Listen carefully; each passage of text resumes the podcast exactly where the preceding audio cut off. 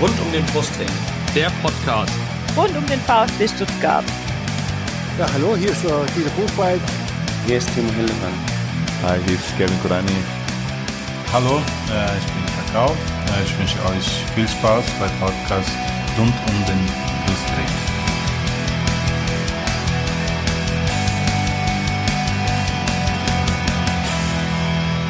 Herzlich willkommen zum Podcast rund um den Brustring. Mein Name ist Yannick. Und mein Name ist Lennart. Und heute ist es die Folge 69 unseres Podcastes rund um den Brustring. Thema natürlich die beiden Spiele des VfB beim Hamburger Sportverein. Einmal das 2 zu 6 in der Liga und das 1 zu 2 nach der Verlängerung im DFB-Pokal. Und dazu haben wir uns einen HSV-Experten beziehungsweise eine HSV-Expertin dazu geholt, nämlich die Tanja. Grüß dich, Tanja. Moin. Hallo. Moin, genau, so sagt man es im Norden. Tanja, du warst ja schon mal vor einiger Zeit bei uns. In Folge 37 schon ein bisschen her. Nach dem 1-1 in der Rückrunde. Saison 17, 18. Stell dich doch aber bitte noch mal kurz vor, für, vielleicht auch für die neueren Hörer oder für die, die sich nicht mehr erinnern können. Ja, also mein Name ist Tanja. Ich bin auf Twitter unterwegs als fschmidt77. Äh, seit heute habe ich auch selber einen Podcast zusammen mit dem Sven. Wir machen den, jetzt den HSV-Talk zusammen.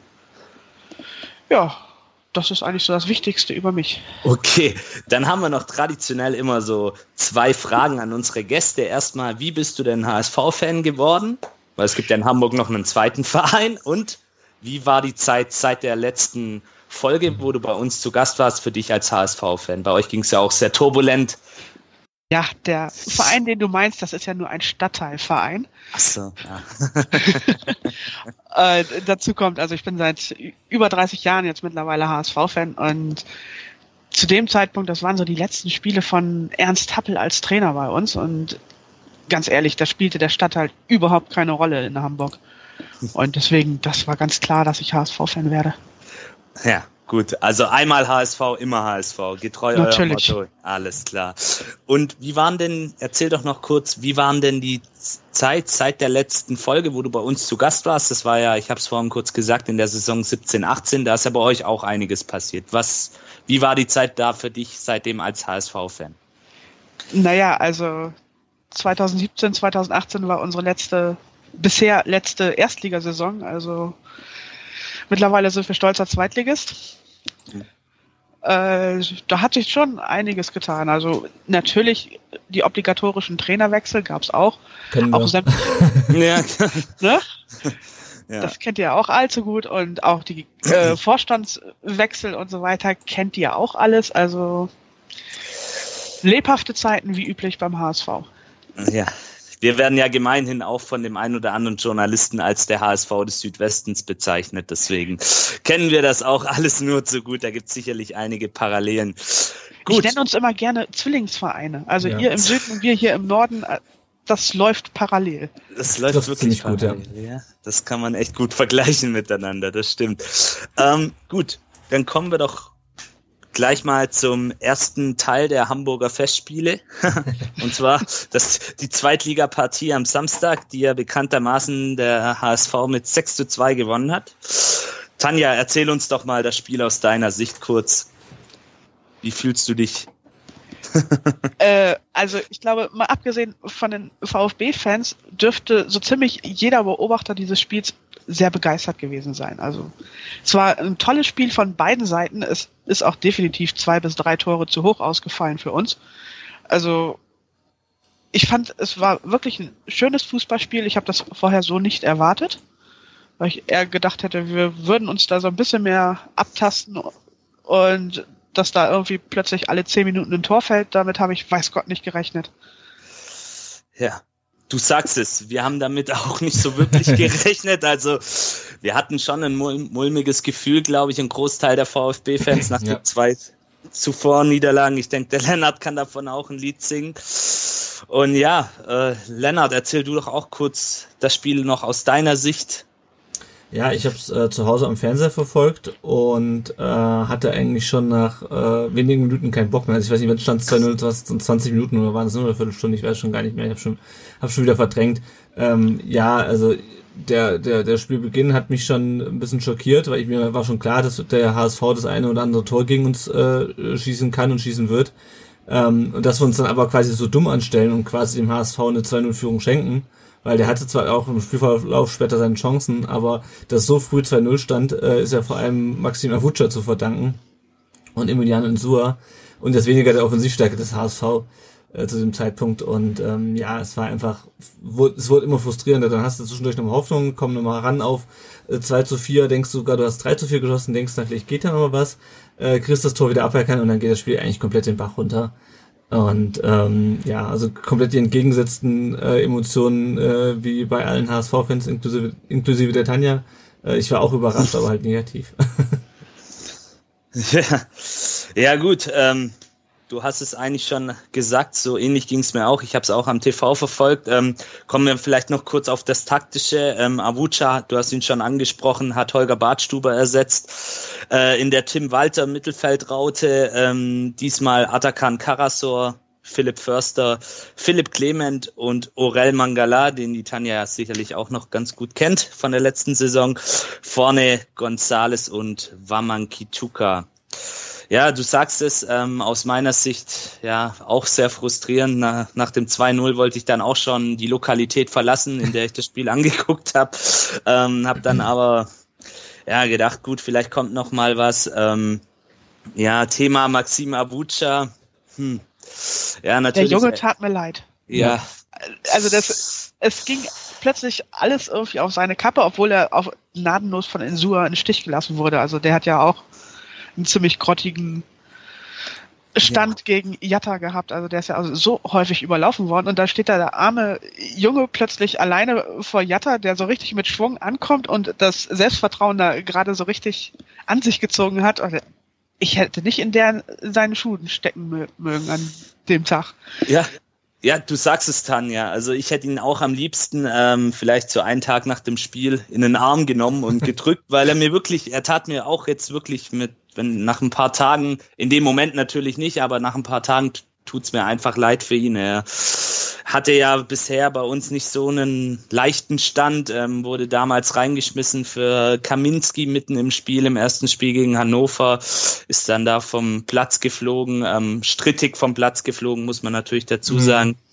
Verursacht dann jetzt ähm, in diesem Spiel den Elfmeter, der so ein bisschen auch der Dosenöffner dann ist für den HSV. Ähm, gut, das kann passieren das zweite Tor, das darf ihm so natürlich nicht passieren, auch wenn Insua ihn da ein Stück weit, Tanja hat es gerade gesagt, im Stich lässt, ähm, darf ihm das eigentlich so nicht passieren. Ähm, ja, und alles in allem auch von mir noch kurz, ähm, ja, für mich war es auch sehr frustrierend und ähm, kurze Hoffnung hatte ich dann auch ähm, nach dem vermeintlichen 4-3, ähm, was ja dann aber auch zu Recht ähm, man kann jetzt natürlich über die Handregel diskutieren, mhm. aberkannt wurde.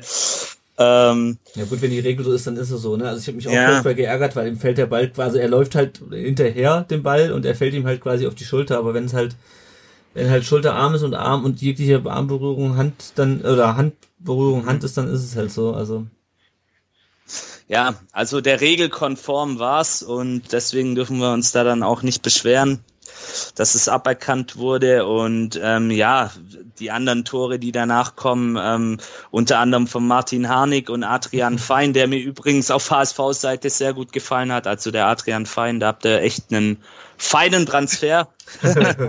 Kleines Wortspiel. ähm, äh, euch geholt. Also wirklich sehr, sehr guter Junge, ähm, sehr cooles taktisches Verständnis. Und ja, die zwei Tore fallen dann mir auch zu leicht. Und ähm, Waman Kituka macht dann noch das 2 zu 4 davor. Ähm, ja, alles, alles an diesem Tag lief nicht so wirklich für uns. Also ähm, man kann auch sagen, ähm, dass der HSV beziehungsweise Dieter Hacking auch uns da gut ausgecoacht hat, Lennart, oder? Mhm. Ja, kann, man, kann man, denke ich, so ja, ich habe es ja nochmal beim, beim äh, Tobias Escher nachgelesen und beim, beim VfB taktisch auch, dass die halt gerade diese äh, diesen Raum vor der Innenverteidigung, wo da immer die Innenverteidiger reinrücken, den haben die halt relativ gut zugestellt. und dann äh, fehlten denen halt irgendwie die Passoptionen, abgesehen davon, dass wir halt irgendwie, dass dieses Aufrücken von Innenverteidigern halt auch irgendwie nicht so super gut lief, weil der Avucha teilweise dann viel zu weit vorgerückt ist und der Kämpf und dadurch hatte ja Hamburg dann auch diese Masse an, an, an Konterchancen auch einfach. Und ähm, ja, die haben uns zentral relativ gut zugestellt. Also ich bin jetzt auch kein Taktikexperte, ich kann das nur wiedergeben so. Ähm, und hatten dann halt mit Jatta und äh, wer war auf dem auf einem anderen Flügel? Kittel? Kittel. Son Sonny Kittel, ja. Genau, hatten dann halt auch äh, schnelle Leute und ähm, ja, so läuft es dann halt in einem Konter nach dem anderen. Und der HSV war natürlich auch extrem effektiv, muss man auch dazu sagen. Mhm. Ähm, und ähm, ja, das ist halt, ähm, das passiert halt so, ne? Wenn du dann halt äh, nach vorne kein Mittel findest ähm, und hinten offen bist wie ein Scheunentor. Ja. ja dann geht so ein Spiel auch mal 2 zu 6 aus, wobei wird ja schon, also Tanja hat es auch schon gesagt, also ist vielleicht ein paar Tore zu hoch, ähm, weil klar, irgendwann, äh, wenn es Scheunentor einmal offen ist, dann, ähm, dann laufen da halt auch noch ein paar Bälle rein. also das, die letzten beiden Treffer, das ist halt dann einfach so die Kategorie, Mannschaft kann nicht mehr, Mannschaft will nicht mehr und ähm, dann passiert das halt noch. Ähm, und am Ende ist es egal, ob du 2 zu 4 oder 2 zu 6 verlierst. Auch wenn 2 zu 6 sich natürlich also, für ein Spitzenspiel richtig scheiße anhört. Ne? Ja. aber auch um mal nochmal klar zu machen, wie, wie, unglücklich das auch für euch gelaufen ist. Ich meine, Kittel, das, der schießt das erste Mal in seinem Profileben ein Tor per Elfmeter. Mhm. Und das erste Mal in seinem Profileben macht er ein Kopfballtor. Mhm. Ja. ja. Also, das ist. Und immer gegen, gegen VfB so, so, so ja. so Geschichten. irgendwie, ja, ich wollte es gerade sagen, gegen uns hat irgendwie jeder Spieler sein erstes Mal irgendwie. Das ist, kann doch nicht sein, ja.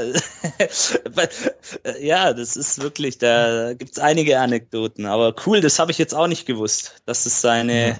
ersten Treffer auf diese Art und Weise waren. Doppelte Premiere. Ja. Okay, ja. Ja, gut. Ja, ähm, wie sie, also die, die Kritik an, an Walter wurde jetzt relativ laut nach dem, äh, nach dem Spiel. Ähm, klar, nach so einem Ergebnis und nach den beiden Niederlagen vorher. Ähm, Janik, was meinst du denn irgendwie, was ist denn davon, also ich bin mir halt unschlüssig, wie, also was heißt, ich bin mir unschlüssig, eigentlich habe ich eine Meinung dazu, aber ich würde es mal zur Diskussion stellen, wie viel ist äh, die Mannschaft daran schuld, äh, weil sie sich einfach dumm anstellt und wie viel ist äh, Vorgabe des Trainers schuld. Also beispielsweise, du hast halt diese super vielen Fehlpässe gehabt, irgendwann haben sie nur noch lange Bälle nach vorne geholzt, die natürlich nichts gebracht haben, außer einem Ballverlust. Ähm, die haben halt teilweise echt super hoch gestanden. Ähm, was meinst denn du? Natürlich muss sich ein Stück weit Tim Walter hinterfragen. Ähm, er hat ja dann auch, wir kommen ja später noch zum Pokalspiel, die Taktik ein bisschen angepasst dann, ähm, was ja dann auch von Erfolg gekrönt war. Aber jetzt bei diesem Spiel im Speziellen, klar muss er sich hinterfragen und sicherlich muss er auch seinen Weg hinterfragen. Allerdings, weil du jetzt gefragt hast, wie viel Prozent würde ich ihm geben? Ähm, ich würde ihm 30 Prozent geben und der Mannschaft 70, mhm. wenn man jetzt dieses Spiel anguckt. Ähm, weil letztendlich, ähm, ich bin kein Fan davon, immer dem Trainer die Schuld zu geben. Er, die Taktik ist umstritten. Ähm, da gehen auch die Meinungen weit auseinander. Der eine findet sie gut, der andere sagt, oh nein, bitte nicht. Ähm, wenn die Taktik funktioniert und wenn sie etabliert ist in der Mannschaft, im Gefüge, dann macht diese Taktik auch Spaß. Man hat es ja letztes Jahr dann bei Holstein Kiel gesehen. Das, das kann dann wirklich ganz, ganz cool werden. Aber ja, natürlich ähm, muss sich auch ein Stück weit die Mannschaft ähm, hinterfragen, was da los ist und dass man ja ich finde, er hat es eigentlich, auch wenn diese Aussage umstritten war, nach dem Spiel gesagt, es waren ja tatsächlich individuelle Fehler, die vielleicht auch so in einem anderen System passieren können, ähm, die dann letztendlich auch zu den Toren geführt haben. Mhm. Deswegen, aber ja, natürlich muss auch der Trainer ein Stück weit ähm, seine Taktik anpassen und hinterfragen. Mhm. Ganz klar. Du warst ja am, am Sonntag auch bei der HSV Klönstuf äh, zu Gast. Ähm, ich habe ja. das natürlich angehört und sollten auch alle andere tun, die nochmal die Verzweiflung von VfB-Fans vor dem äh, Pokalspiel hören wollen. Und da hast du aber auch gesagt, dass es auch eine, eine, eine Kopfsache sei, so ein bisschen. Ähm, ja, ja, genau richtig. Das meinte ich vielleicht auch gerade mit meiner Aussage, ähm, dass, dass sich die Spieler hinterfragen müssen. Ähm, natürlich, die Mentalitätsfrage ist ja seit Marco Reusken so ein großes Thema momentan im Fußball. Ähm, aber äh, der, ähm, wir haben es da eigentlich im Klönstuf ganz gut auf den Punkt gebracht. Wenn du natürlich zuvor zwei Spiele verloren hast Und dann gehst du da hin, kommst da an und hast dann diesen Druck und weißt, jetzt gucken viele, viele Leute zu. Ähm, es ist eine Standortbestimmung. Ähm, das kann natürlich sein, dass da dann auch wie eine Blockade im Kopf ist, weil, sind wir mal ehrlich, die Jungs, die wir haben, die können was. Die können kicken. Und ähm, da ist was dahinter, aber ja, ein Stück weit, da, das habe ich dann auch in der Klönstuf gesagt, ich bin kein Sportpsychologe. Da müsste man jetzt vielleicht den Sportpsychologen äh, mal fragen, wie der das sieht, inwieweit das dann Auswirkungen haben kann und wie dann eben sowas wie am Samstag ähm, passieren kann aus psychologischer Sicht. Ist es nur eine Blockade? Ist, weil eine Null-Bock-Einstellung will ich jetzt mal äh, keinem unterstellen. Es war mhm. einfach ja ein Stück weit Überforderung. Es war Konzentration, die nicht da war und dann eben, wie gesagt, auch individuelle Fehler, die dann daraus resultiert sind und die dann eben zu den Toren auch letztendlich geführt haben. Und ein HSV natürlich auch, und das will ich nicht unterschlagen, ein HSV, der an diesem Tag wirklich gnadenlos effektiv war und der von Dieter Hecking auch sehr, sehr gut eingestellt war taktisch. Mhm. Dann, das sind alles so mehrere Faktoren, mehrere Rädchen, die dann ineinander greifen und die dann eben letztendlich zu sowas führen können. Mhm. Also ich hatte ja so ein bisschen von außen äh, den Eindruck und äh, vielleicht kannst du mir das bestätigen oder auch nicht, Tanja, dass der HSV momentan einfach sehr heiß, also der war in dem Spiel auf jeden Fall heißer irgendwie auf die auf die drei Punkte und ich habe auch das Gefühl, dass der HSV so momentan so ähm, heißer auf diese ganze Aufstiegsgeschichte ist und im VfB hatte ich so ein bisschen das Gefühl so, ja, das kriegen wir schon hin irgendwie. Das, siehst du es auch so oder ist das eine Fehleinschätzung von mir? Also an dem, in dem Ligaspiel habt ihr mich ein bisschen an den HSV in der vergangenen Saison mhm. erinnert. Also auch wahnsinnig viel Ballbesitz, aber diese die Effektivität nach vorne, die fehlte dann halt. Und das haben wir aus irgendeinem Grunde hat Dieter Hacking das jetzt hingekriegt, dass wir halbwegs auch das Spiel nach vorne hinkriegen und da Tore daraus fabrizieren. Wir haben das beste Torverhältnis der zweiten Liga. Das ist völlig unfassbar. Wir gucken auf die Tabelle und kommen aus dem Kopfschütteln nicht raus. Ja, das ja. geht so gar nicht.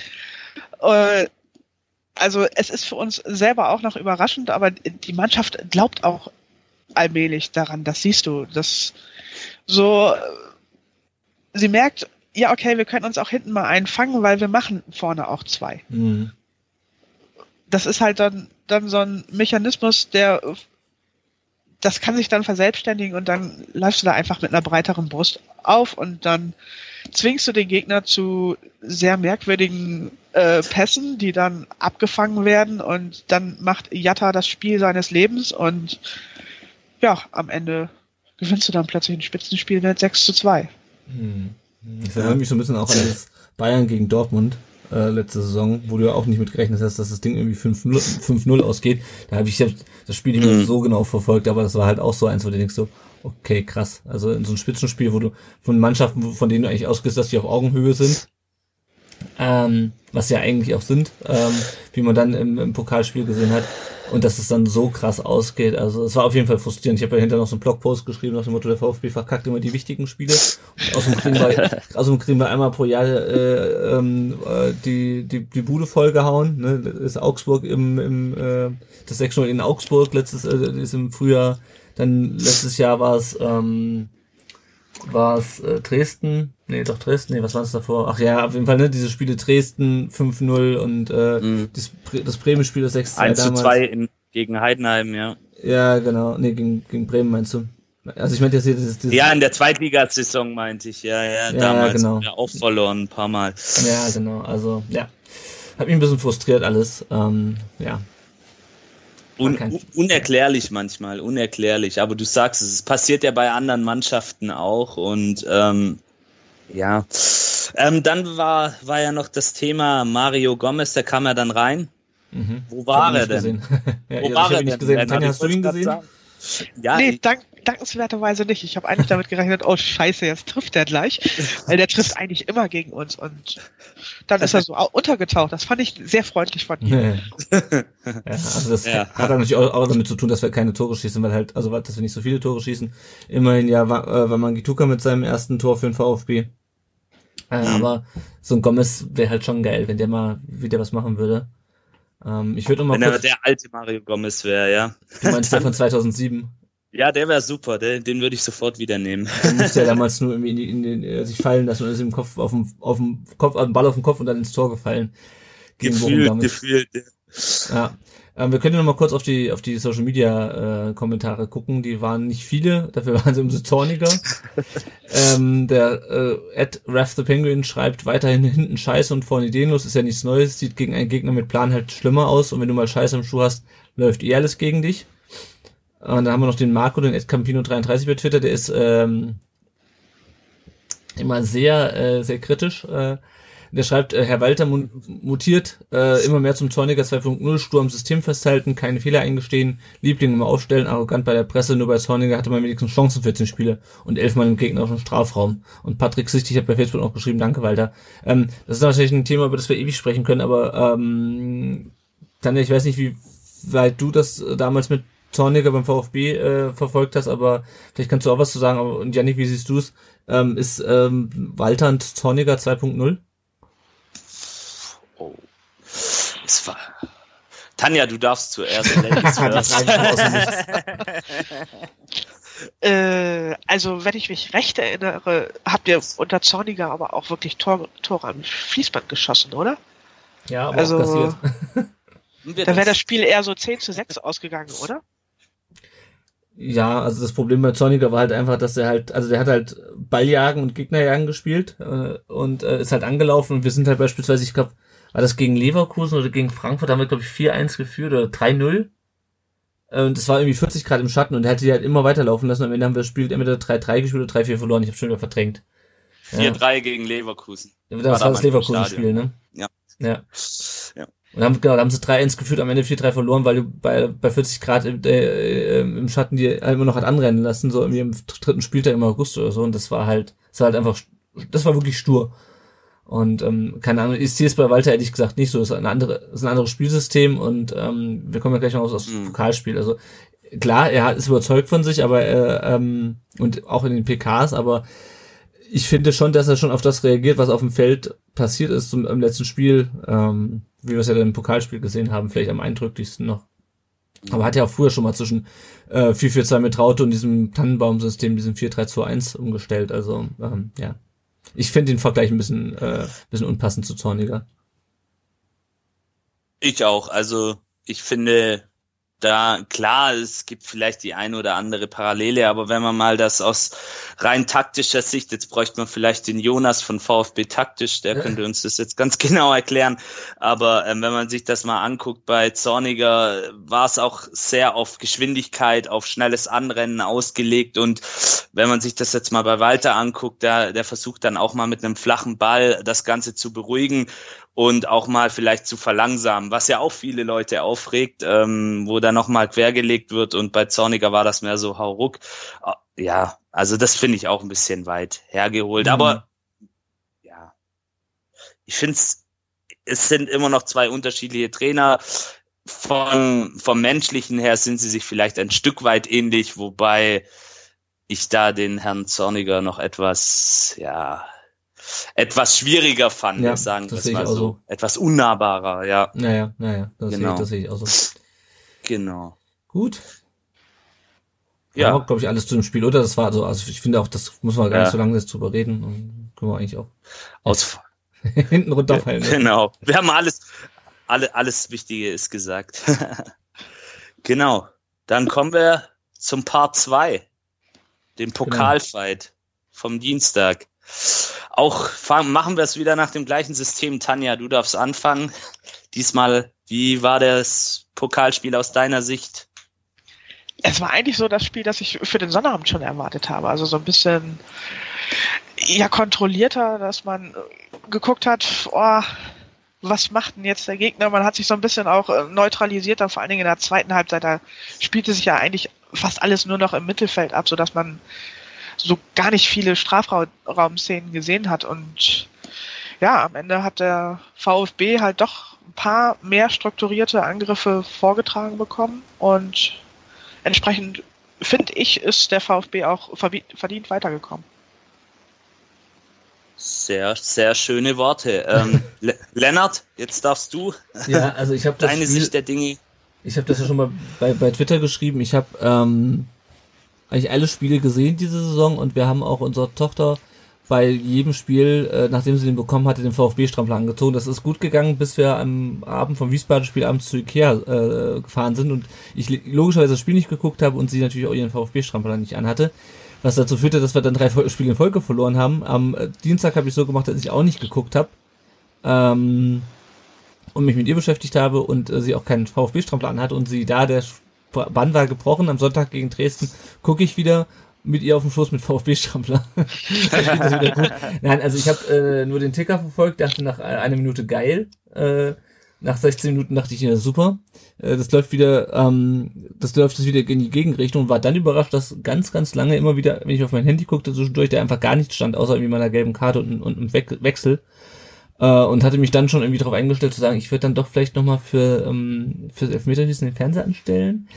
Und äh, ja, dann äh, kam plötzlich die Meldung, dass äh, Al getroffen hat. Und ähm, ich merkte dann, ich hatte dann schon gemerkt, dass Walter sich die dass Walter sich die äh, Wechsel aufgehoben hatte, so ein bisschen für die für die Verlängerung auch. Weil Al Gadoui, also der Waman Gituka kam ja ab der zweiten Halbzeit und Al Gadoui und äh, erst dann in der, in der, in der zweiten Halbzeit der, der Verlängerung und dann hat er am Ende noch Philips reingebracht. Und ähm, ja, also was ich habe mir hinterher noch mal im Real Life angeschaut, das Spiel. Äh, ich fand es wesentlich konzentrierter. Ähm, ich fand es wesentlich zweikampfstärker, wesentlich bissiger vom VfB. Es war, wie die Tanja schon gesagt hat, mehr so ein Belauern von beiden Seiten. Äh, und am Ende, ähm, ja, also ich keine Ahnung, ob jetzt ein glücklicher Sieg ist, ähm, aber es war auf jeden Fall, also ich meine, es ist halt Vokal. Ne? Also wenn der äh, Dings nicht getroffen hätte, der al dann hätten wir halt äh, Elfmeterschießen machen müssen und dann wäre es eh Lotterie gewesen. Mhm. Aber ich äh, ähm, war auf jeden Fall kein, kein unverdientes Weiterkommen, denke ich, weil der VfB sich schon echt konzentriert gezeigt hat.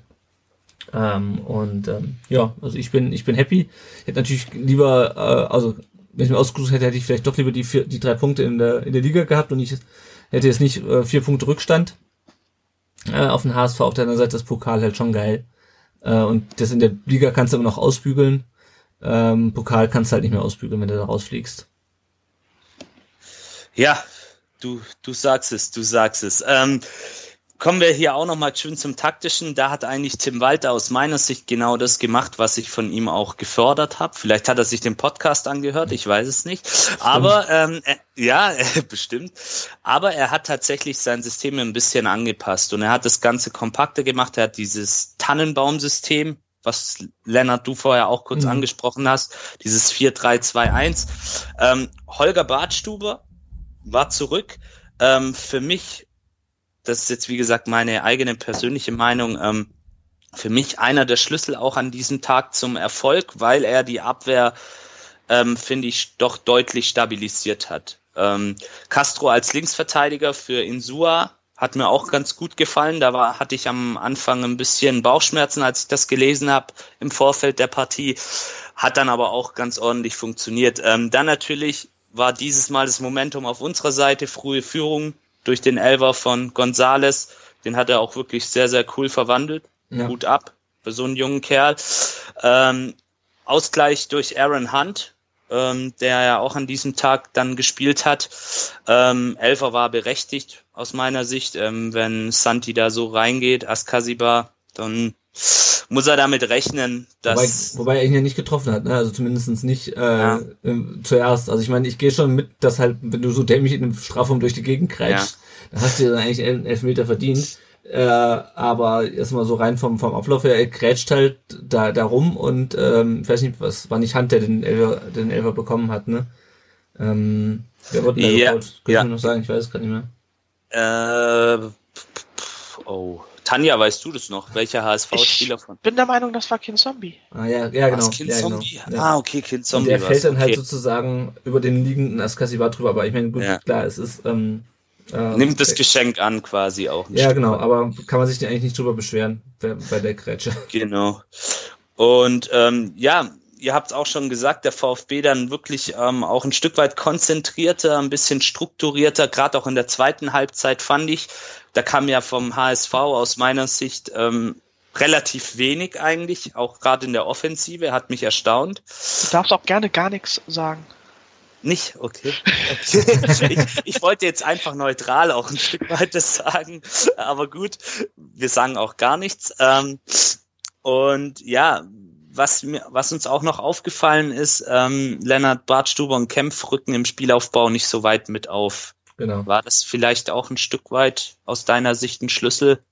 Ja, auf jeden Fall. Also ich habe mir wie gesagt, nochmal hinterher ange, angeschaut. Ich meine, ich hatte es auch irgendwo gelesen und es ist mir dann auch aufgefallen. Also wenn man so ein Spiel nochmal guckt, in Ruhe und mit dem, in dem Wissen, wie es ausgeht, ähm, dann kann man sich ja auch nochmal so ein paar taktische Sachen auch als Taktik gleich nochmal ein bisschen angucken. Man ist, man ist es schon, man hat es schon gemerkt, äh, der Avucha ist ja zum, auch Kämpf sind ja in dem, in dem Ligaspiel teilweise sehr weit aufgerückt, ähm, sollen sie ja auch, aber halt teilweise so weit, dass es dann halt hinten die Absicherung nicht mehr war. Und äh, die sind nicht so weit aufgerückt. Und was halt auch noch, denke ich, dazu beigetragen hat, dass wir hinten ein bisschen stabiler standen, war äh, Castro als Linksverteidiger. Äh, mhm. ist, die Rolle spielt er zwar, hat er selber hinterher gesagt, nicht gerne. Ähm, aber ne, wenn du halt immer sagst, okay, die Innenverteidiger rücken raus, abwechseln und dann rücken die Außenverteidiger ein, dann ist natürlich jemand wie, wie ähm, Castro, der dann quasi wieder in so einer Art defensiven Mittelfeld spielt, in diesem, dieser wilden Rotation von Walter, ähm, ist dann natürlich super aufgehoben, weil der dann halt wirklich auch einige, einige Bälle, die dann über rechts kamen, gut verteidigt hat, gutes Stellungsspiel gehabt hat und ähm, der hat mir echt gut gefallen. Also und äh, solange Sosa noch immer ähm, an seiner Gehirnerschütterung laboriert, äh, könnte ich mir den auch gegen Dresden jetzt am, am Sonntag vorstellen in Castro.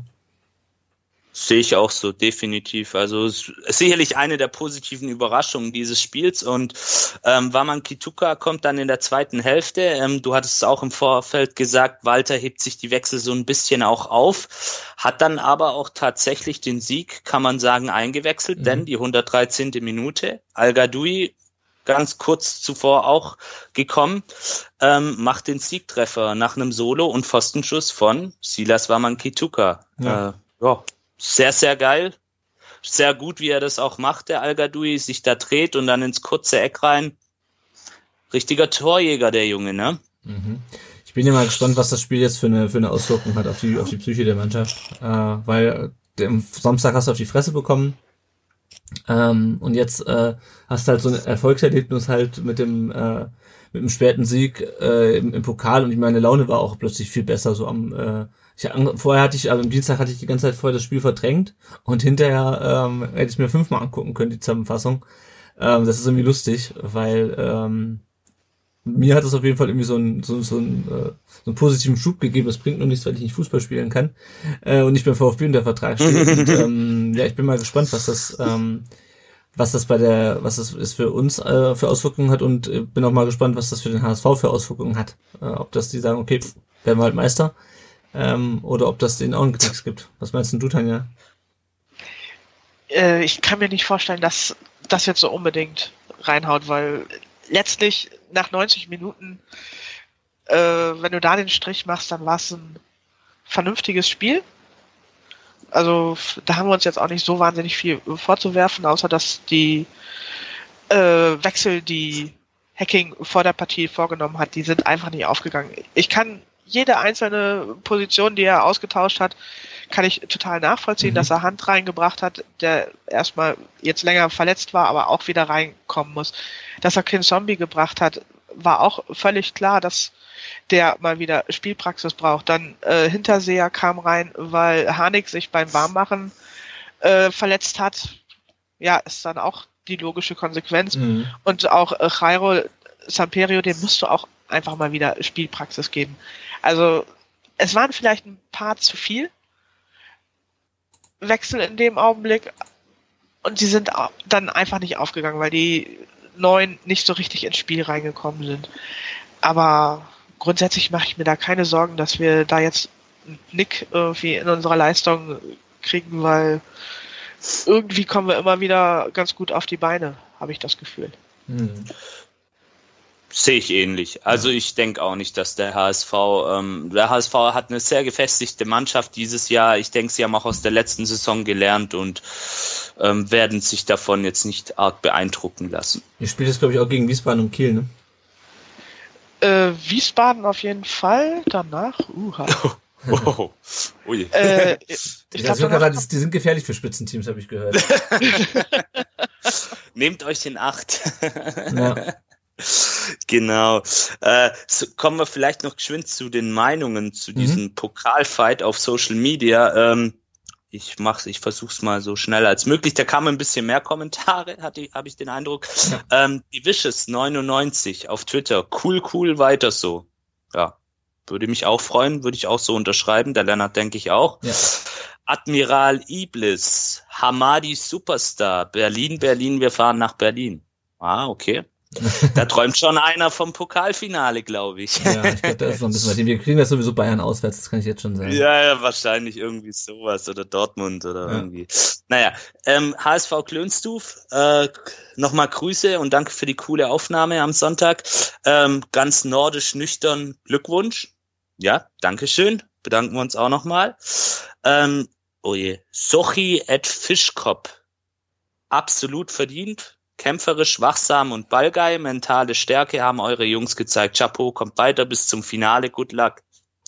Ja, vielen Dank. Sehr, sehr nett. Ja, Wir geben ich, unser Bestes. Ich auch cool. Also das jetzt kommen ja gleich noch zwei HSV-Fans, dass da echt äh, unter unserem Tweet äh, so viele HSV-Fans äh, dann sich gemeldet haben. Äh, fand ich schön. Ja, also ich habe eh den Eindruck, die HSV-Lers sind, was Podcast angeht, bisschen besser unterwegs wie wir. Ne? Also da gibt's viele Leute, habe ich schon gehört, die sehr gerne und sehr viele Podcasts hören. Coole Sache. Äh, Nico André Hermann, beste Saisonleistung bisher, absolut Moral bewiesen. Lennart, beste Saisonleistung? Ja, nein? Ähm, ja, ja, doch, es geht schon, es geht schon, geht schon in die Richtung. Also Hannover war auch gut, ähm, aber das, das, das hat schon gepasst. Also ja, also war auf jeden Fall konzentriert. Ja, ja, eine der besseren, sagen wir es mal so, wobei ich Hannover da, denke ich, auch auf Platz eins dann erst setze. Ähm, David R-3, Meinung kurz und knapp, war nicht gleich, war, warum nicht gleich, warum nicht immer so? Ja, die Frage stellen wir uns oft beim VfB. Ähm, verdient der Sieg für euch, Glückwunsch, das ist der He Lücht, wahrscheinlich auch ein HSVler, auch an seinem Profilbild erkennbar, der Kapitän mit der Pfeife, sehr cool, vielen Dank. Ähm, Steven, auch ein HSV-Fan, Glückwunsch zum verdienten Sieg.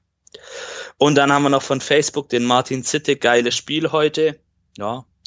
Lars Schönbrunner, Klatsch-Performance, die scheinen es gelesen zu haben. Ja, oder den Podcast gehört zu haben. David Johnson, ein Sieg am Samstag wäre besser gewesen. Also aus meiner Sicht muss ich sagen, dass ich fand's tatsächlich für uns angenehmer, dass wir am Sonnabend gewonnen haben. Pokal ist zwar geil, auf jeden Fall. Wir sind vergangene Saison bis, sind wir bis ins Halbfinale gekommen und das war schon sehr genial. Aber das ist halt auch mit jeder Runde, Runde ist es ein Glücksspiel. Ne? Also erstens, wenn du jetzt dann in die Rückrunde reingehst, im Winter drin bist, dann hast du so ein bisschen mehr äh, die Verletzungsgefahr wie in der Kälte und so weiter. Und durch die Mehrbelastung. Von daher, also ich bin ganz froh, dass wir äh, in der Liga die drei Punkte geholt haben. Natürlich wäre ich auch gerne im Pokal noch weitergekommen, schon alleine, weil es ein bisschen Geld gibt, aber ich finde, wir haben das schon ganz gut aufgeteilt unter uns, oder? Ja, denke ich auch. Unterm Strich ist das dann doch ganz verdient die Geschichte gewesen. Ähm, kommen wir mal noch zu den Hörerfragen. Ähm, da hat der Nero geschrieben, auch an dich, Tanja. Hat der HSV den Pokal nicht ernst genommen? Man hat ja Kittel draußen gelassen. Ist Bredlo besser als Kobel? Das ist dann für mich die Frage. Und was ist mit Endo, Wataru Endo, unser japanischer Neuzugang? Also Tanja, du darfst wieder anfangen. Ähm, Nochmal kurz aus deiner Sicht, hat der HSV vielleicht den Pokal tatsächlich nicht so ernst genommen? Also ich glaube nicht, dass Dieter Hacking jetzt die Parole ausgegeben hat, dass der Pokal unbedingt gewonnen werden muss. Sagen wir es mal so. Äh, aber ich kann mir nicht vorstellen, dass die irgendein Spiel einfach so abschenken. Kittel ist immer mal wieder dann auch durchaus überraschend mal draußen. Einfach äh, weil Hacking sagt, dass äh, Kittel ein bisschen mehr Ruhepausen auch zwischendurch braucht. Also bevor er zu uns kam, hat er auch häufig lange Verletzungsphasen gehabt und einfach damit er wieder auch mal den Körper ein bisschen entlasten kann, wird er zwischendurch mal rausgelassen. Deswegen, also das ist jetzt nicht mhm. nach dem Motto, wir hätten da eine B11 auf den Platz geschickt, sondern äh, Kind Zombie, der dann gespielt hat, der gilt eigentlich als unser Königstransfer im Sommer. Und von daher, wir haben den VfB sicherlich nicht unterschätzt und wir haben auch nicht äh, irgendwie gesagt, den Pokal schenken wir ab. Okay. Ja, ich sehe das auch ähnlich, um mal kurz noch auf die beiden Fragen einzugehen. Also ich glaube auch nicht, dass der HSV da sagt, nö, den Pokal lassen wir jetzt. Das ist so eine Feierabendveranstaltung.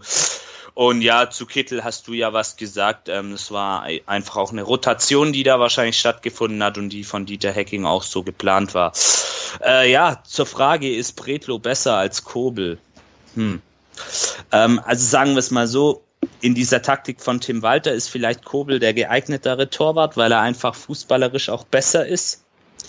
Ähm, Bretlo macht aber seine Sache auch ganz gut. Ähm, und ich finde auch dieses Modell dieser Pokalrotation, was ja viele Mannschaften machen, dass man den zweiten Torwart in den Pokalwettbewerben reinstellt, ähm, ganz gut und gibt den Jungs, die in der zweiten Reihe stehen, dann auch so ein Stück weit ein gutes Gefühl und auch ähm, das Gefühl, ein wichtiger Teil der Mannschaft zu sein. Also ich finde Bretlo ähm, ja auch einen guten Torwart, einen guten Ersatz, aber mit ein paar kleinen Schwächen, wenn man es jetzt mit Kobel vergleicht, im spielerischen, im fußballerischen besonders. Obwohl, wenn ich da einmal kurz dazwischen ja. grätschen kann, äh, ich habe das Pokalspiel mir dann äh, ja. oben von der Tribüne aus angeguckt und dachte mir dann irgendwann so, huch, der Stuttgarter Torhüter ist jetzt aber deutlich ballsicherer als doch am Sonnabend. Und dann ist mir erst aufgefallen, dass ihr den Torwart gewechselt habt. Also ja, das, fand ich, das fand ich sehr faszinierend. Vor allem, wo du jetzt sagst, dass Kobel eigentlich der bessere Fußballer ist.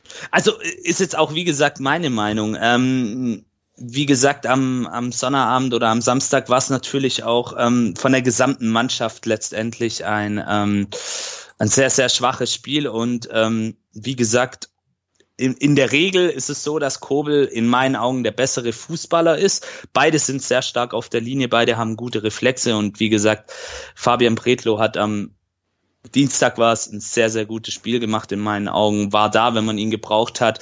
Man hat es vielleicht daran gesehen, dass er öfter auch mal einen weiten Abschlag probiert hat, was bei Kobel eigentlich und was auch in diesem System von Tim Walter nicht so häufig der Fall ist.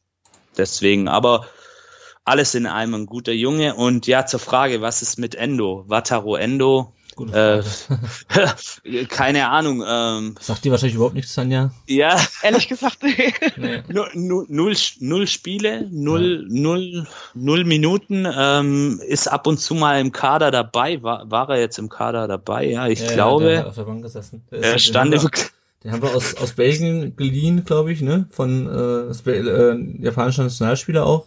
Ähm, von Saint-Truiden äh, aus Belgien, aber soll angeblich ein defensiver Allrounder sein, aber von dem haben wir noch nichts mitbekommen. Nö, der ja. tra trainiert bei uns mit, ähm, ist ab und zu im Kader, macht sich warm, aber hat bisher noch keine Chance bekommen. Deswegen ähm, können wir auch uns kein Urteil über ihn machen, denke ich mal, Lennart. Und ähm, ja, wir können auch leider nicht sagen, was mit ihm genau los ist, ob er sich noch nicht zurechtfindet oder verletzt ist er, glaube ich, me meines Wissens nicht mhm, gewesen. Nee. Ähm, ja, deswegen müssen wir die Frage vielleicht mal direkt an den VfB weiterleiten oder an Tim Walter in dem Fall. Genau. Äh, Thema Sprachnachrichten. Genau. Ähm, da haben wir zwei bekommen. Ich würde mich jetzt mal ähm, ausklinken, weil ich jetzt noch mhm. ähm, mich um jemand anders kümmern muss. Alles klar. Ja, dann sage ich schon mal an dieser Stelle Tschüss und äh, wir hören uns äh, und äh, lesen ja. uns. Ne? Ciao, ciao. Ciao.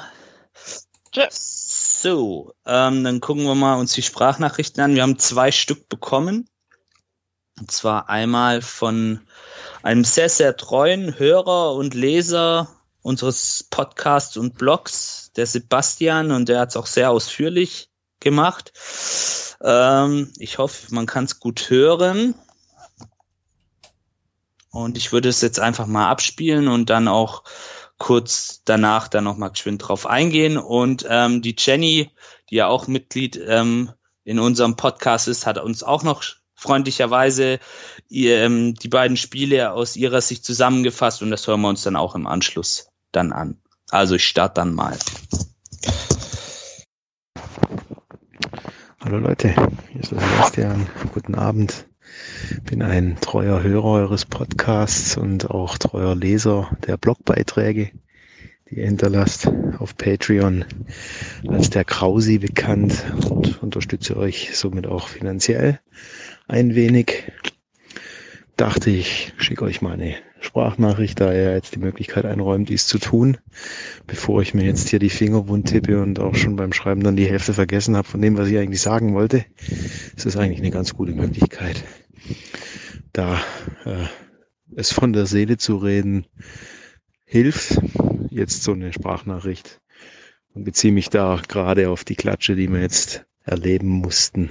Ich weiß noch nicht, wie ich das Ganze einordnen soll, hatte es eigentlich, ja, also ich hatte eine Niederlage erwartet gegen den HSV im Ligaspiel, war mir eigentlich ziemlich sicher, dass das nicht funktionieren wird, dass wir dann aber so deutlich verlieren werden und auch teilweise komplett auseinanderbrechen, das, das hatte ich eigentlich gar nicht erwartet sah am Anfang gar nicht mal so schlecht aus. Man stand recht gut, hat hoch gepresst. Sobald der HSV in Ballbesitz war, zugemacht, ähm, gleich angelaufen, die Ballführenden und auch hat man in manchen Situationen schon gesehen, den ein oder anderen Passversuch schön zugestellt und so die Bälle abgefangen. Das ist dann äh, Maxim Avuja, äh, tatsächlich ist der so einen Elfmeter verursacht, wo man eigentlich nur sagen kann, ja, Pech. Also ich, was soll man dazu sagen? Ich weiß nicht, kann man das verhindern? Er rutscht halt in den Gegenspieler irgendwie ein bisschen rein, er trifft ihn ja noch nicht mal richtig, sondern nur leicht. In der Situation arbeitet dann der Videoschiedsrichter natürlich auch für uns. Eidekin hat es, glaube ich, auch hatte eine gute Sicht auf die Situation und sofort auf Elfmeter entschieden. Insofern dumm gelaufen. Kobel ist noch am Ball ein bisschen dran und lenkt noch so ein bisschen um die Hand. Springt er früher? Ich habe keine Ahnung. Ist dabei haltbar? Wahrscheinlich nicht. ist eine Situation, die man eigentlich abhaken kann. Das ist der Abuja ist, der direkt nach dem nächsten Spiel, wo er endlich mal wieder ran darf, äh, so eine Situation verschuldet ist, ist einfach, ja, kann man nichts zu sagen. Pech. Tut dem Jungen mit Sicherheit nicht gut. Und ist irgendwie auch so ein Spiegelbild seiner Saison. Ja, und dann die nächsten Gegentore. Ja, die schenken wir uns eigentlich selbst rein. Und nach all der aufkommenden Kritik, die ich jetzt auch lesen musste an unserem Trainer, ich weiß nicht, ob der Trainer da was, da was tun kann gegen individuelle Fehler, gegen ja, schwaches Zweikampfverhalten, siehe in Sua. Es ist schwierig. Und ich hatte es schon in, beim STR-Podcast in einer Sprachnachricht betont. Ich vor drei Wochen schon, direkt äh, nach dem Spiel gegen Wiesbaden, habe ich die Angst geäußert, dass sich das jetzt in eine handfeste Krise äh, wandelt und ausarten kann. Und genau das ist jetzt eigentlich eingetreten. Dazu kommt noch die ganze Unruhe äh, rund um ja, das Präsidentenamt, das einfach alles nicht zuträglich ist. An den, am Trainer lasse ich eigentlich gar nichts kommen. Mir gefällt Tim Walters Art. Ich mag ihn sehr. Ich weiß, es kommt teilweise ein bisschen äh, selbstherrlich oder überheblich rüber. Aber ich denke, dass dies nun mal ja auch einfach mit seiner Zeit beim FC Bayern zusammenhängt. Man hat es ja im äh, hörenswerten Podcast beim Rasenfunk mit Holger Badstuber ähm, ja gehört. Der Holger hat es ja selber gesagt. Vom ersten Tag an, wenn man bei Bayern arbeitet, wird einem ja das eingeimpft. Dieses Siegergehen, der Siegerwille. Und so einen Trainer wollte man. Man wollte einen Trainer mit ja, mit Selbstvertrauen, mit Selbstbewusstsein, mit einer Idee und ja, einem Konzept, das er gegen Widerstände auch durchbringen will. Und ich denke, wir sind jetzt gut beraten, einfach Kopf hochzuhalten und weiterzumachen. Allerdings finde ich, muss Tim Walter erkennen, dass stur an seinem System festzuhalten wahrscheinlich nicht hundertprozentig zielführend sein wird. Er muss einfach Anpassungen vornehmen. hier muss man dann allerdings auch wieder sagen, kann er das mit dem vorhandenen Spielermaterial? Ich weiß, wir haben einen, einen hohen Etat, sehr viel Geld in neue Spieler gesteckt. Für Zweitliga-Verhältnisse wohlgemerkt. Und ja, es greift an vielen Ecken noch nicht wirklich. Atakan Karaso hat mir eigentlich ganz gut gefallen, trotz der vielen Kritik der letzten Wochen. Aber ist wahrscheinlich auch nicht da, wo er sein kann. Und ein Philipp Clement. Ich weiß nicht, was mit dem Jungen los ist. Ist es noch die Verletzung, dass er noch nicht fit ist? Hundertprozentig. Oder haben wir uns da jetzt einfach einen Spieler geangelt, der nach seiner guten letzten Saison dieses Jahr einfach in einem Formtief ist? Nach dem Ausfall von Didavi natürlich absolut tödlich für unser Spiel. Uns fehlt der Gestalter, der Spielmacher, der die Bälle, ja, diese tödlichen Bälle spielen kann. Momentan. Und ja, die Durchschlagskraft vorne ist noch so ein Manko. Wir haben gute Leute vorne drin, allerdings machen sie zu wenig Tore aus zu vielen Chancen. Wie man da ansetzen kann, ich bin kein Trainer, das erschließt sich mir nicht. Es ist, wie es ist, einfach momentan eine, eine schwierige Phase und die gilt es jetzt einfach so zu überstehen, weiter daran zu glauben, dass die drei nächsten drei Punkte einfach kommen. Im Pokal kann man keine drei Punkte holen, nur eine Runde weiterkommen, aber vielleicht wäre das mal ein Ansatz, dass man sich irgendwie in die nächste Pokalrunde mogelt und dann am Sonntag sein Heimspiel gegen Dresden ähm, positiv gestaltet. Allerdings bin ich hier auch wieder der Meinung, dass Dresden eine andere Hausnummer sein wird, weil die sich wahrscheinlich eher wieder hinten reinstellen werden. Wobei ich glaube, dass Dresden auch ein relativ, ein relativ ballbesitzorientiertes Spielsystem pflegt. Also es bleibt abzuwarten, wohin es sich entwickelt. Aber bitte, bitte nicht wieder alles auf links drehen, wieder eine Neustart vom Neustart wir müssen, ich glaube jetzt einfach mal, das so durchziehen und die handelnden Personen das so durchziehen lassen. Ich bin mir ziemlich sicher, dass Walter äh, nicht kritikresistent ist und äh, dass Walter durchaus weiß, äh, was schief läuft und durchaus bereit ist, dies auch einzugestehen. Und ich bin einfach der Meinung, dass seine Art, vor allem vor den Medien, nur dazu dient, ja, die Mannschaft zu schützen und die Kritik von der Mannschaft fernzuhalten. Und dass das vor allem taktische Gründe hat. Ich bin mir ziemlich sicher, dass Hitzelsberger und Misslintat diese Themen ansprechen werden und auch ansprechen. Nichtsdestotrotz schauen wir mal und hoffen auf baldige Siege. Ich wünsche euch noch einen schönen Abend. Ich möchte euch noch sagen, macht weiter so. Gefällt mir sehr gut. Bin immer gespannt auf die neuen Folgen, auf die nächsten Folgen und auf die Kommentare, wobei ich nicht immer jede Meinung teile. Aber dazu leben wir ja in einer Demokratie, wo man unterschiedlicher Meinung sein darf, solange ja alles im Rahmen bleibt. Bis dahin, schönen Sonntag und einen guten Start in die Woche. Bis bald. So, Tanja, ich hoffe, du bist noch da. ich bin noch da, klar. Du bist, bist noch da. Ähm, ich hoffe, du hast es auch gut verstanden. Ähm, er hat ja sehr, sehr ausführlich alles beschrieben, ähm, hat dann auch ein bisschen hellseherische Fähigkeiten bewiesen. Wir haben uns tatsächlich weitergemogelt im Pokal. Ähm, sieht auch, ähm, dass Tim Walter ein Stück weit ähm, nicht in der Pflicht ist, sondern natürlich auch die Mannschaft und ähm, sieht es auch ähnlich wie ich, dass diese sehr aufbrausende Art manchmal von ihm oder dieses sehr ja arrogante, selbstbewusste auch ein Stück weit Taktik ist, um die Mannschaft zu schützen. Tanja, möchtest du dazu auch noch was sagen? Wie siehst du Tim Walter als HSV-Fan? Äh, ehrlich gesagt kriegt man so wahnsinnig viel hier oben gar nicht von Tim Walter mit. Von okay. äh, ich weiß schon, noch aus seiner Kieler Zeit, dass er ein gesundes Selbstvertrauen hat. Finde ich aber auch jetzt nicht irgendwie sonderlich. Also er ist jetzt auch nicht ein Lautsprecher in, in dem Sinne, wir hauen jetzt alle weg. Von daher, das ist alles, solange es noch halbwegs geerdet ist und äh, begründet ist, finde ich das absolut okay. Das kann man machen. Okay.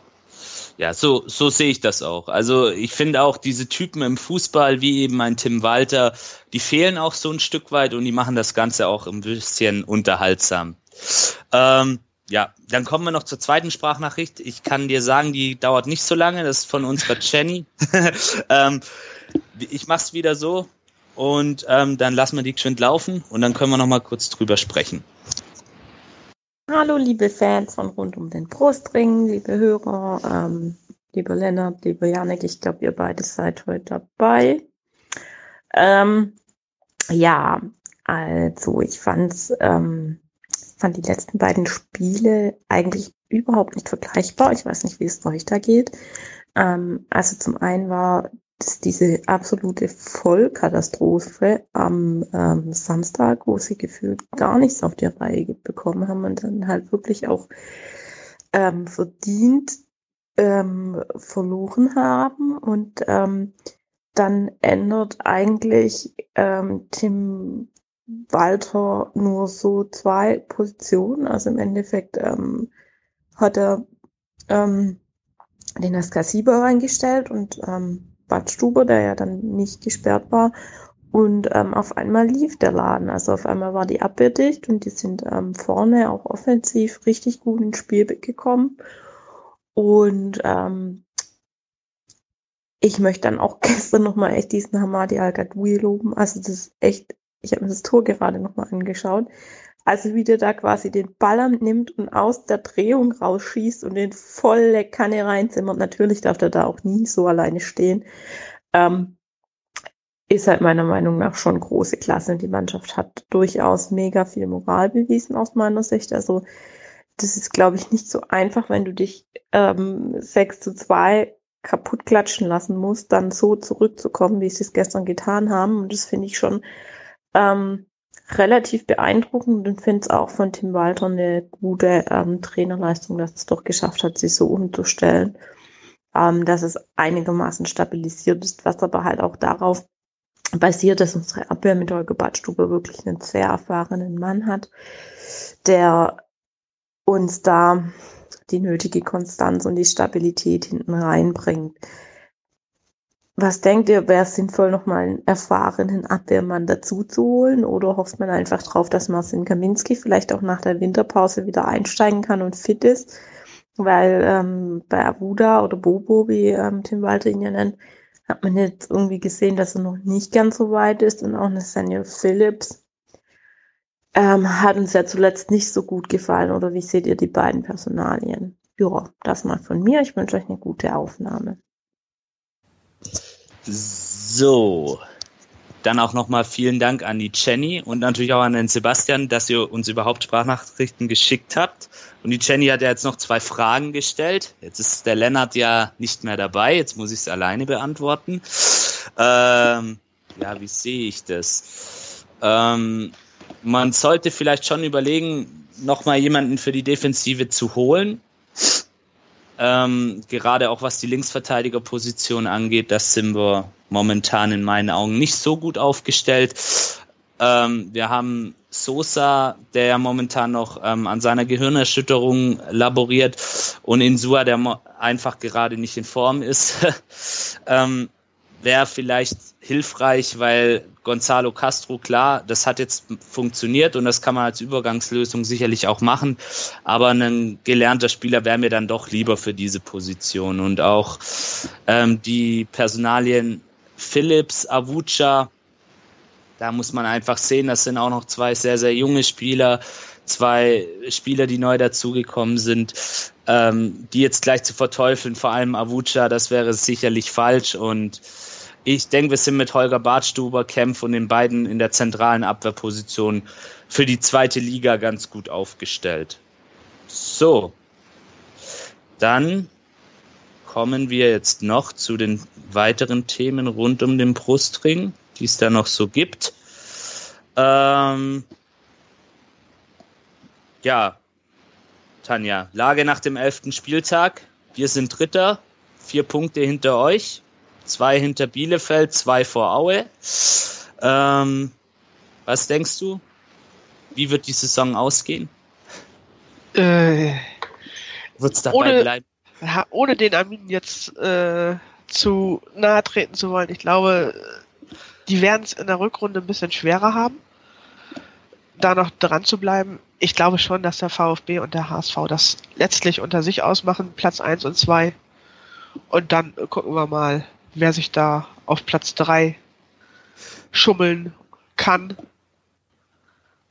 Aber ich denke schon, also alles, was ich bisher gesehen habe, sagt mir, dass Stuttgart und der HSV auch einfach die besten Mannschaften in der zweiten Liga sind. Dass es entsprechend auch verdient ist, dass die beiden da oben stehen. Das, das sehe ich ähnlich. Ich denke auch, es wird ähm, der HSV und ähm, wir, der VfB, werden es unter sich ausmachen. Ähm, die zwei anderen, die ja im, vor der Saison ähm, mit zu den Big Four gehandelt worden sind, Hannover, Nürnberg, ja eher gerade hinten dran. Ähm, vielleicht kommt von den beiden noch mal einer und greift an in der Rückrunde. Bielefeld, ja, glaube ich ehrlich gesagt auch nicht, dass die dieses Niveau weiter halten können, ohne denen natürlich auch zu nahe zu treten zu wollen. Spielen einen schönen Fußball. Ähm, ja, Auslosung Pokalachtelfinale am Sonntag. Ich glaube, in der ARD wird es übertragen. Ähm, gespielt wird dann Anfang Februar. Äh, jetzt ähm, ist die Frage wahrscheinlich, wen wünsche ich mir? Ja, wen wünsche ich mir? Ich wünsche mir einen Gegner, wo wir auf jeden Fall vielleicht eine Chance haben, weiterzukommen. Also jetzt nicht unbedingt Bayern oder Dortmund. Ähm, vielleicht Saarbrücken. Das wäre so mein, mein Wunschlos. Ja, schöner. ich glaube, schön- Köln war auch durchaus begeistert von dem Los Saarbrücken. ja, ich weiß, ich weiß, aber ähm, wäre vielleicht, also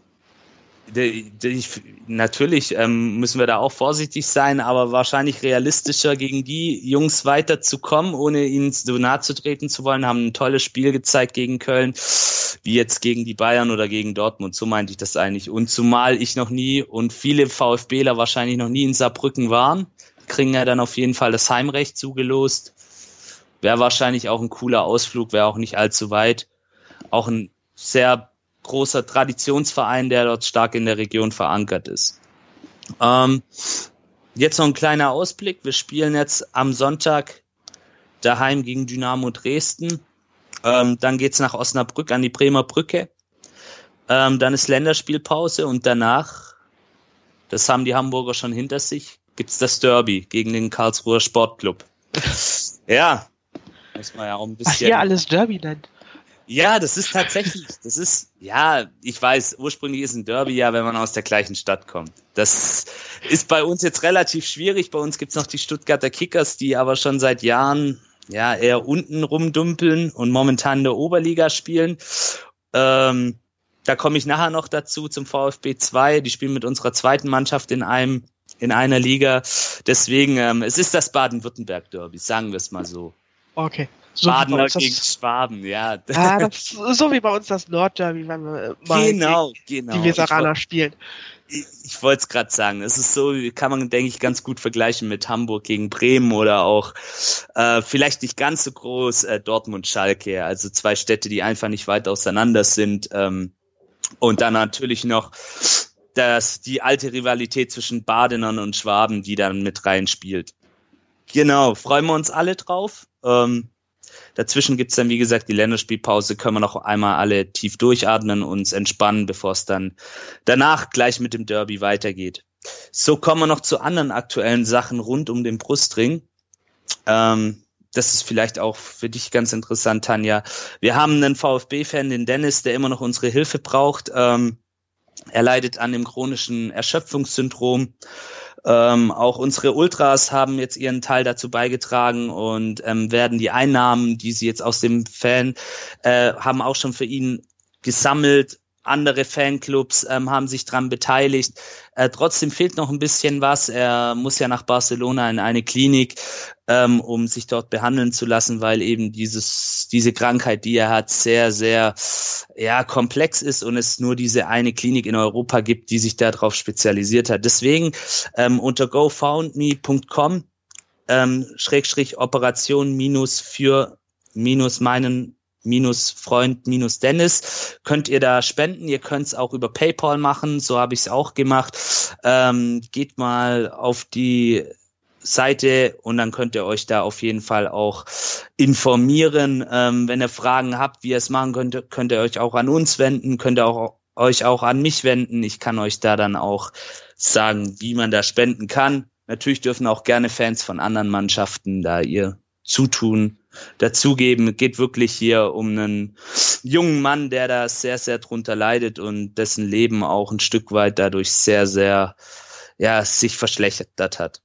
Deswegen, das war uns nochmal ganz wichtig, da auch nochmal drauf aufmerksam zu machen. Ähm, ja, kommen wir dann mal wieder zum VfB hinter den Kulissen. Äh, der VfB hat jetzt reduziert, ähm, hat jetzt die Kandidaten reduziert für die Präsidentenwahl, ähm, nachdem Matthias Klopfer ähm, zurückgezogen hat und auch ähm, die Berufung ein Stück weit ähm, kritisierte. Die Kandidaten sind jetzt unter anderem Martin Bitzer, ehemaliger Rektor des Württemberg-Gymnasiums, Christian Riedmüller, ähm, der Geschäftsführer der Osiander Buchhandlung, Susanne Schosser ähm, und Klaus Vogt, der Unternehmer ist und den FC Playfair betreibt. Ja, ähnlich wie in Hamburg geht's bei uns hinter den Kulissen auch immer richtig schön zur Sache.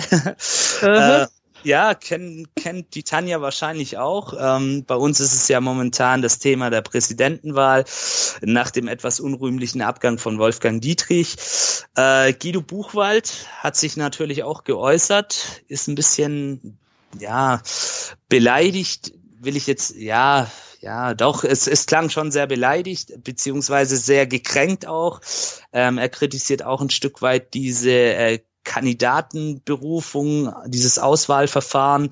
Äh, der VfB hat daraufhin eine, ähm, ein Statement, beziehungsweise der Vereinsbeirat hat ein Statement veröffentlicht, wo dann auch ein Stück weit Guido Buchwald ähm, beziehungsweise Kandidaten, es wurden keine Namen genannt, ähm, unterstellt wurde, dass es auch um finanzielle Dinge geht. Daraufhin hat Buchwald dies auch wieder revidiert.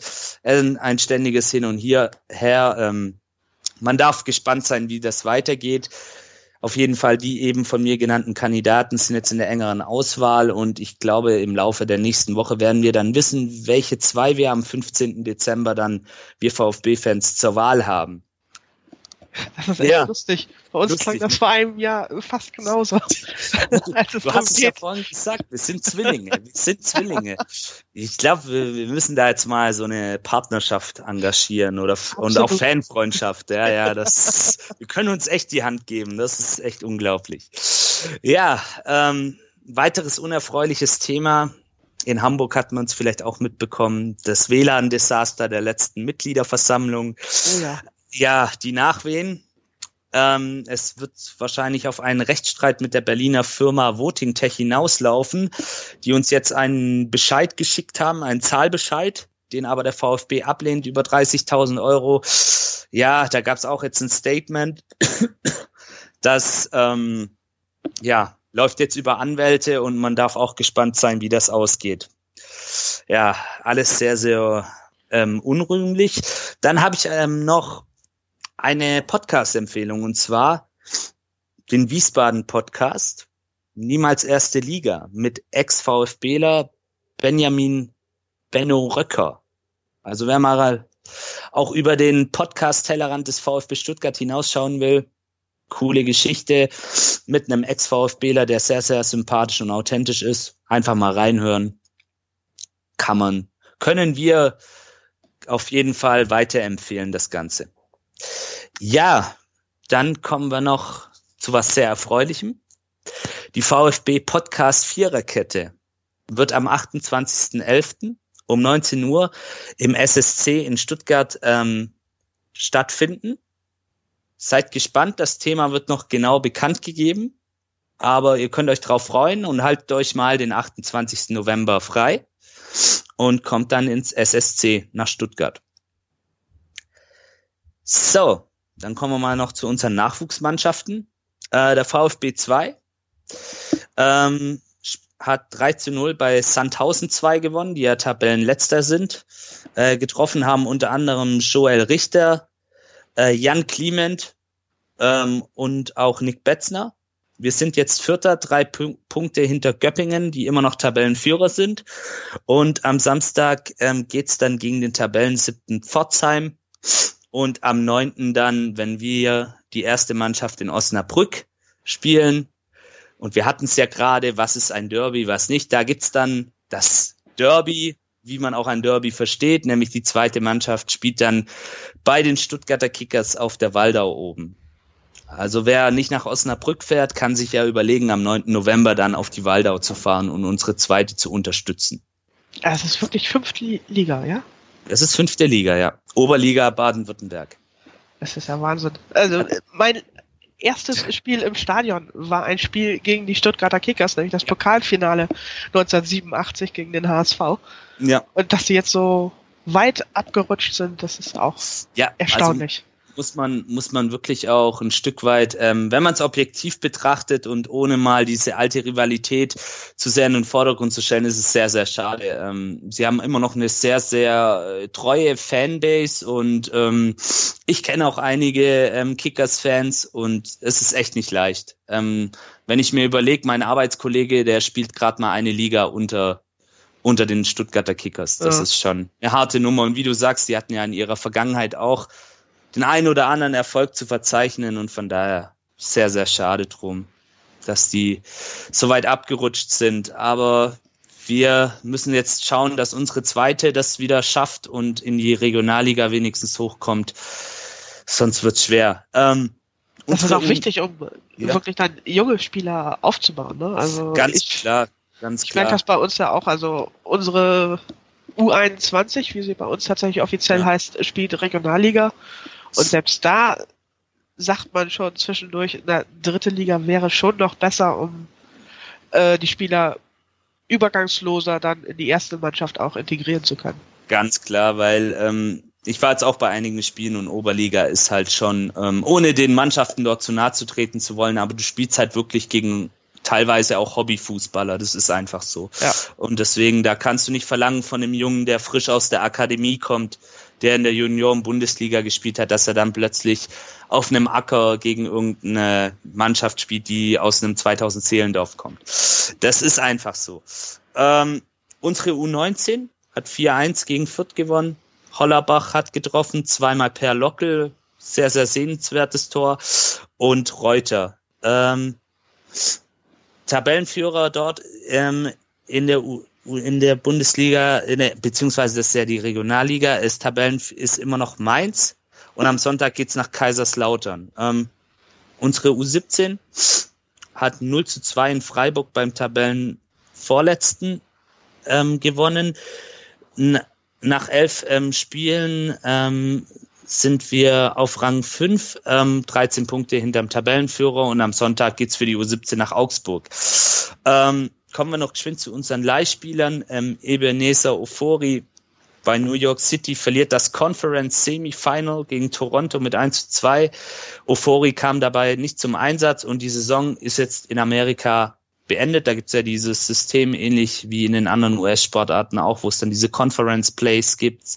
Und am Ende wird dann die Meisterschaft in einem Finalspiel ausgespielt. So, ähm, kommen wir noch zu Erik Hottmann. Ähm, der ja bei der SG Sonnenhof Groß Asbach momentan ausgeliehen ist, ähm, mit der wir ja auch jetzt eine offizielle Kooperation eingegangen sind kam auch die Woche, hat ähm, 1 zu 3 gegen Braunschweig ähm, zu Hause mit seiner Mannschaft verloren, ähm, wurde dabei in der 69. eingewechselt Groß Asbach nach 13 Spielen jetzt Platz 18 ähm, von 20 Mannschaften in der dritten Liga. Also wird dieses Jahr auch wieder sehr, sehr schwer für sie, werden auch wieder um den Klassenerhalt kämpfen müssen. Ähm, und wie ich schon gesagt habe, ab jetzt gibt's auch eine offizielle Kooperation mit Groß Asbach im Jugendbereich. Äh, Nartei, den wir ja verpflichtet haben und gleich wieder ausgeliehen haben nach Rostock, ähm, beim 2 zu 1 Sieg gegen 1860 München nach 85 Minuten raus. Rostock ist jetzt Sechster von besagten 20 Mannschaften in Liga 3. Ähm, Ailton, ja, ähm, wir hatten auch mal einen Ailton bei uns, der jetzt ausgeliehen ist. Ähm, der spielt jetzt in Aserbaidschan Ähm, und beim 2 zu 2 gegen Nicosia in der Europa League, also er spielt sogar international, hat er tatsächlich ein Tor gemacht, ja. Ähm, herzlichen Glückwunsch, Ailton. Ähm, Zweiter sind sie jetzt nach drei Spielen. Ähm, und ähm, in der Liga beim 1 zu 0 gegen den FK Sabail hat er sogar den Siegtreffer vorbereitet. Die Mannschaft heißt übrigens Akdam. Also das mal noch so zur Info. Ähm, ich finde es auch immer wieder faszinierend, wie unser Lennart da diese Sachen rausfindet. Also echt toll. Lennart, Respekt. Äh, ja, und mit Akdam ist er tatsächlich auch in der heimischen Liga Tabellenführer. Also bei dem Jungen läuft's momentan, kann man so sagen. Ähm, David Koppatsch, der jetzt wieder in seiner Heimat Polen spielt, ähm, auch ausgeliehen ist. Ähm, beim 0 zu 2 im heimischen Pokal gegen Lodz hat er 45 Minuten gespielt. Beim 1 zu 1 gegen, oh das sind wieder Namen, Dansk, 72 Minuten. Meine Güte, jetzt wird's, jetzt wird's ab. Zap, Zapse nach 13 Spielen 11. von 16. So heißt die Mannschaft. Wo er jetzt ist. Also, äh, falls jetzt jemand zuhört, der einen polnischen Hintergrund hat, es tut mir sehr, sehr leid, dass ich diese Namen jetzt so grottenschlecht ausgesprochen habe. Hätte ich davor üben müssen. Äh, Pablo Maffeo, unser Bad Boy der letzten Saison, ähm, beim 0 zu 0 in der zweiten spanischen Division gegen Alcorcon in der 78. Minute eingewechselt. Girona ist nach 13 Spielen 12. von 22. Die sind ja abgestiegen ähm, aus der ersten Division letzte Saison. Ja, kommen wir jetzt vielleicht zum bekanntesten Leihspieler momentan, ähm, Erik Tommy. In Diensten von Fortuna Düsseldorf hat beim 0 zu 2 in Paderborn ähm, wurde er in der 66. Minute eingewechselt, ähm, beim 2 zu 1 gegen Aue im Pokal nach 84 Minuten ausgewechselt. Ähm, Fortuna Düsseldorf, für die, die die erste Liga jetzt auch nicht mehr so stark verfolgen, 13. nach 8 Saisonspielen. Ja, dann möchte ich euch noch geschwind auf unser Tippspiel aufmerksam machen. Ähm, Kicktipp stand ähm, nach dem elften Spieltag, muss ich jetzt selber geschwind gucken. Ähm, führen tut da der Bernd 1893 mit 125 Punkten. Meine Platzierung sage ich jetzt lieber nicht. Ähm, das bleibt lieber unter Verschluss, aber ihr könnt immer noch beitreten, wenn ihr Bock habt, ein bisschen zu tippen ähm, in einer sehr, sehr lockeren Runde, dann meldet euch einfach an. Ähm, einfach bei kickdip.de registrieren, wenn ihr es noch nicht seid, ähm, und dann nach RUDB suchen. Dann findet ihr unser Tippspiel und könnt dort beitreten und könnt mit uns um die Wette tippen. Ähm, auch könnt ihr uns natürlich unterstützen. Ähm, Sebastian hat vorhin auch kurz in seiner Sprachnachricht ähm, angesprochen. Er unterstützt uns auf Patreon mit einem kleinen monatlichen Betrag. Ähm, dann setzen wir dann natürlich für die laufenden Kosten und neues Equipment ein oder sparen es auch an auf einem extra eingerichteten Konto. Ich habe mir davon zum Beispiel ein neues Headset gekauft, um euch auch weiterhin ähm, in gewohnter Manier schön ein bisschen die Sachen um die Ohren zu hauen und auch ein bisschen vielleicht in einer besseren Qualität. Ähm, Belohnungen gibt's da natürlich dann auch für unsere Spender. Ähm, für alle Neueinsteiger gibt es ein Startpaket. Auch kleine Spenden helfen schon und PayPal ist selbstverständlich auch möglich.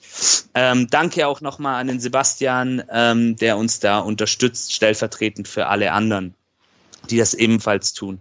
Ähm, gebt uns doch auch ähm, eine Bewertung ab auf Apple Podcasts.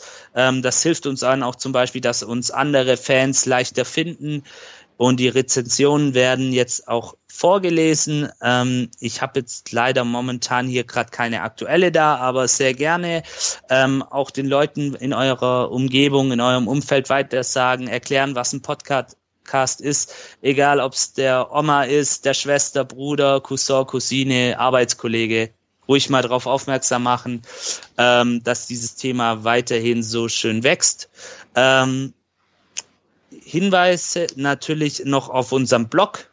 In gewohnter Manier könnt ihr den auf unserer Internetseite rund um den Brustring.de ähm, lesen. Da sind auch immer sehr, sehr spannende Sachen drin. Äh, auf Facebook, Twitter, Instagram informieren wir euch natürlich auch, wenn es was Neues von uns gibt. Ähm, ihr könnt uns hören, auch auf Spotify natürlich, auf YouTube könnt ihr uns finden. Also wir sind da sehr, sehr stark auf allen gängigen ähm, Kanälen sind wir zu finden. Und ihr könnt uns natürlich gerne, so wie heute ähm, Jenny und Sebastian das gemacht haben, eine Sprachnachricht schicken per WhatsApp oder auch per Telegram.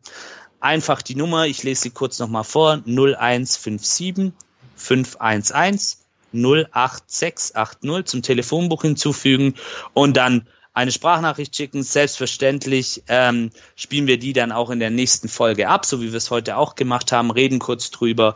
Ähm, eure Handynummern werden natürlich selbstverständlich vertraulich behandelt und nicht weitergegeben. Das versteht sich hoffentlich von selbst. Die nächste Aufnahme gibt's nach dem Dresden-Spiel. Und Tanja, dann sind wir jetzt auch schon am Ende angekommen. Ich bedanke mich recht herzlich, auch im Namen vom Lennart, vom gesamten Team, das bei uns heute war. Es war mir ein Vergnügen. Vielen Dank für die Ja. Einladung. Ja, immer, immer gern. Und ja, euch weiterhin viel, viel Erfolg. Ähm, Gleichfalls. Dankeschön. Und dass wir natürlich dann zusammen im Mai aufsteigen, dass wir uns, dass wir dann auch zusammen hochgehen, da wo wir beide auch meiner Meinung nach hingehören. Und ja, mach's gut, liebe Grüße in den Norden und bleibt gesund. Ciao. Danke, tschüss. Ciao.